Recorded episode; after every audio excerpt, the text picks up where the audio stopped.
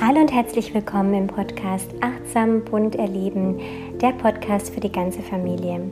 Ich bin Mona und hier dreht sich alles um das bunte Leben mit Kindern, um Achtsamkeit, Selbstfürsorge, Leichtigkeit und vieles mehr.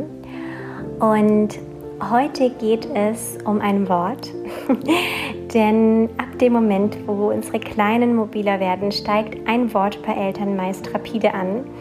Und das ist das Wort Nein. Und ja, das habe ich bei mir oder ja uns selbst beobachtet und beobachte ich auch in meiner Arbeit mit Familien täglich. Und Nein ist ein Wort, was Kinder ständig hören. Und deshalb möchte ich in dieser Folge die Aufmerksamkeit darauf richten und ein bisschen dahinter schauen und auch nach möglichen Alternativen im Umgang suchen. Ich wünsche dir ganz viel Spaß beim Zuhören. Vielleicht kannst du heute mal deine Aufmerksamkeit darauf richten, wie oft du am Tag Nein sagst und wirst wahrscheinlich überrascht oder auch schockiert sein, wie oft es vorkommt. Und ja, wenn wir das mal so reflektieren für uns, dann können wir sicher nachvollziehen, dass wer ständig hört, was er, sie alles nicht darf, hört irgendwann tatsächlich gar nichts mehr. Und ich will damit nicht sagen, dass wir unseren Kindern ähm, nicht Nein sagen können, nicht zu unseren Kindern Nein sagen können. Wir sollen und dürfen das sogar, aber eben bitte nicht ständig, sondern eben dann, wenn es auch wirklich wichtig ist. Und ähm, ja, da können wir einfach unseren Sprachgebrauch mal unter den Prüfstand stellen und uns fragen, ähm, ja, warum, warum sage ich so oft Nein? Ähm, reproduziere ich damit einfach Erzie Erziehungsstereotypen, weil gerade in der Gesellschaft und dadurch natürlich auch im, ja, bei den einzelnen Familien ist das behavioristische System noch sehr stark in den Köpfen vertreten, ähm, weil es ein Weg ist, mit dem einfach ganz viele aufgewachsen sind. Auch in Ausbildung und Studium zu pädagogischen und psychologischen Berufen spielt der Ansatz noch eine wichtige Rolle und wird dadurch natürlich auch von vielen pädagogischen Fachkräften täglich eingesetzt. Ähm, es geht im Grunde darum, das ungewollte Verhalten zu bestrafen und das gewollte Verhalten zu belohnen. Und ja, ist auf dem Prinzip von Kontrolle aufgebaut. Und für mich ist dieser Ansatz eigentlich ziemlich überholt und darf so langsam einfach ersetzt werden oder lieber schneller. ähm, und dieses ja, Kontroll-Mindset ersetzt werden durch wirklich in Beziehung gehen mit unseren Kindern. Also frag dich in dem Zusammenhang mal, steckt hinter dem Nein etwas, von dem du glaubst, dass es gesellschaftlich angemessen ist, ähm, wie du selbst großgezogen wurdest? Oder ähm, geht es wirklich um deine ganz eigenen persönlichen Grenzen. Wenn du, wenn du das nicht so genau sagen kannst, dann gibt es auch dafür ähm, ja, bestimmte Faustregeln. Zum einen, wenn ein Satz mit Mann beginnt, dann ist er meist, hat er meistens nichts mit uns persönlich zu tun. Und zweitens, persönliche Grenzen betreffen uns, unsere Würde, unsere Bedürfnisse und unsere Erschöpfung. Das heißt, ähm, ein Beispiel dafür wäre zum Beispiel, nein, ähm, ich will gerade nicht, dass du auf mir herumkletterst. Das sagt so eine Grenze aus. Ähm, nein, ich möchte nicht, dass du auf dem Sofa hüpfst. Dagegen nicht. Natürlich kann ich trotzdem wollen, dass mein Kind nicht auf dem Sofa hüpft, aber Anders als bei der persönlichen Grenze, bei welchem so ein klares Nein wichtig ist, kann ich bei anderen Wünschen auch nach Wegen suchen, die dieses Verhalten umlenken, statt es zu verbieten. Das heißt, als Beispiel, wenn wir bei dem Sofa bleiben, ähm, du willst hüpfen, dann kannst du doch hier bei uns auf der Matratze hüpfen, ähm, die in deinem Zimmer liegt oder was auch immer. Ähm, und dann erreicht es das gleiche Ziel und verhindert, dass das Kind, wenn ich dann wirklich an eine persönliche Grenze stoße, schon ganz viele Neins am Tag gehört hat, dass jetzt keins mehr zu ihm, zu ihr durchdringt. Und dann wirst du merken, dass hinter den allermeisten Verboten, die wir ohne groß darüber nachzudenken im Alltag mit den Kindern aussprechen, weder persönliche Grenzen stecken noch irgendwelche Gründe, noch sonst irgendwelche ja, sinnvolle Gründe, sondern schlicht Glaubenssätze, die so einer kritischen Überprüfung oft nicht standhalten. Und daher dürfen wir uns auch fragen, warum sage ich so oft Nein und warum fällt es mir schwer, Ja zu sagen? Was will ich mit diesem Nein bezwecken? Ist es tatsächlich diesen, diesen Wunsch nach Kontrolle, nach Autorität, nach Überlegenheit? Ja, frag dich da einfach mal, woher das, woher das denn so rührt. Und ja, nochmal darauf zurückkommen,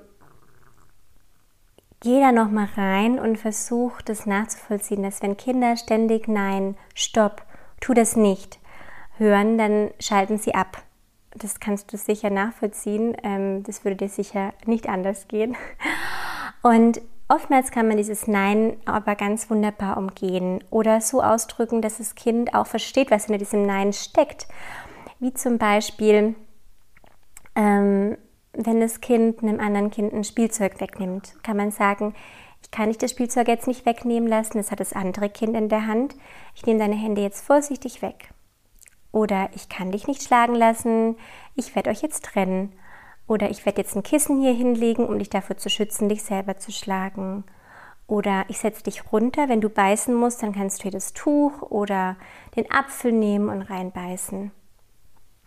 Das heißt, damit ist es nicht ein einfaches Nein, womit ein Kind in einem, in einem bestimmten Alter überhaupt noch nichts anfangen kann, weil es den Zusammenhang noch gar nicht versteht, sondern es weiß auch, was, ähm, warum darf ich das jetzt gerade nicht oder was mach, was, warum führt es jetzt zu einer Konsequenz mein Verhalten? Und ähm, ja, und gleichzeitig einfach auch Sätze zu formulieren in der positiven Sprache. Zum Beispiel, lass die Füße auf dem Boden, anstatt klettere nicht auf den Tisch. Die Art der Aufforderung ist dann auch viel leichter für ein Kind zu verstehen. Oder nicht auf der Straße fahren könnte man anders formulieren in wir fahren oder fahr doch bitte auf dem, auf dem Gehweg, das ist sicher. Auf der Straße kommen Autos.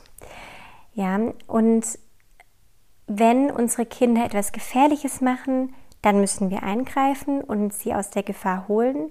Und das ist dann der Moment, wo ich Nein, Stopp sage. Und das hilft dann, um ihre Aufmerksamkeit zu bekommen, wenn es wirklich zählt. Zum Beispiel, wenn sie etwas Heißes angreifen wollen, wegen einer Stromquelle, wenn sie auf die Straße rennen, zu weit weglaufen und so weiter. Es gibt ähm, da immer wieder Situationen natürlich, wo Nein, ein klares Nein wirklich angemessen ist. Also gerade wenn es um die Gefahren geht und zum anderen, wenn es um mein persönliches Überschreiten, wenn es um Überschreiten von einer persönlichen Grenze von mir geht. Genau. Und das ist schwer. Das ist am Anfang super schwer. Das fällt mir, obwohl ich da schon länger den Fokus drauf habe, bis heute noch schwer und gelingt mir auch äh, in vielen Fällen immer noch nicht. Ähm, aber trotzdem ist mir bewusst und ich versuche es im Alltag so oft wie möglich anders zu machen. Und das ist schon, ja, das ist schon das, worum es geht. Und um aus dieser Endlosspirale von diesen, äh, sag ich mal, unpersönlichen Neins auszusteigen, hat es mir geholfen oder uns als Familie geholfen, uns ganz grundsätzlich, unsere Familie ganz grundsätzlich als eine Ja-Umgebung zu begreifen, also als ein Ort, an dem es uns leicht fällt, häufig zueinander Ja zu sagen. Und das fängt mit einem ganz wichtigen Aspekt schon an, ähm, wo es eben bei vielen Familien beginnt mit diesen ausufernden Neins. Und zwar den Wohn- oder den Lebensraum so zu gestalten, dass unsere kleinen Kinder an, ja, an möglichst alles ran dürfen, wo sie rankommen, sodass sie dann in ihrem Entdeckungsdrang nicht ständig begrenzt werden müssen. Also die Schubladen, Schränke, die das Kind nicht erreichen darf, müssen dann einfach zugeschlossen werden oder nicht, ähm, ja, nicht begehbar sein oder nach oben gestellt werden. Und ähm, alles andere darf das Kind oder ist für uns dann okay, dass das Kind ausräumt, ähm, reinschaut, äh, wie auch immer. Genau, und da macht es total Sinn, einfach hinzuschauen und den Fokus mal drauf zu setzen, bevor das Kind dann ins Krabbeln, Robben kommt, um dann schon mal alles vorzubereiten, damit, ja, um eine Ja-Umgebung zu schaffen, ähm, wo das Kind sicher ist und ja, ganz frei, ähm, ganz frei entdecken und erforschen darf. Ein anderer Punkt, wo es oft zu Frustration oder zu Neins kommt, wär, ist bei Mahlzeiten. Da ist eine super äh, Möglichkeit, die Mahlzeiten ähm, in den einzelnen Komponenten getrennt zu servieren, sodass jeder und jeder sich das nehmen kann, was er oder sie auch wirklich essen mag. Ähm, dazu habe ich auch nochmal eine ganze Folge ähm, schon aufgenommen zum Essen und wie das erleichtert werden kann mit Kindern. Und ja, wenn wir uns bemühen, einfach bei den Wünschen unserer Kinder, Kinder möglichst oft Ja zu sagen und Nein für die Fälle vorzu, vorzubehalten, bei denen wir wirklich Sorgen um die Gesundheit und um die Sicherheit haben, dann macht es uns ja das Leben viel leichter und nimmt ganz viel Druck aus dem Familienleben. Und dann fällt es uns auch gleichzeitig oft leichter, dann, wenn es dazu kommen muss, auch klare und, notwendige Grenzen ähm, zu ziehen und, und, und deutlich zu machen. Deshalb ja, lade ich dich einfach dazu ein, dich mal selbst zu challengen, eine Woche auszuprobieren, wie oft du Nein zu deinem Kind sagst oder ja, oder auch es übergehst, ähm, was es tun, sehen, zeigen will. Und versuch diese Neins zu ersetzen mit besseren und kreativeren Antworten, die mehr entgegenkommend sind. Und ja, sag Ja so oft du kannst. Und mach deine Wohnung zu einer Ja-Umgebung. Schenke Aufmerksamkeit, sei neugierig und versuch einfach die Perspektive deines Kindes einzunehmen und ja, ein Team zu werden, weil ja, das ist super hilfreich, einfach im Miteinander und dass unsere Kinder auch gerne mit uns kooperieren.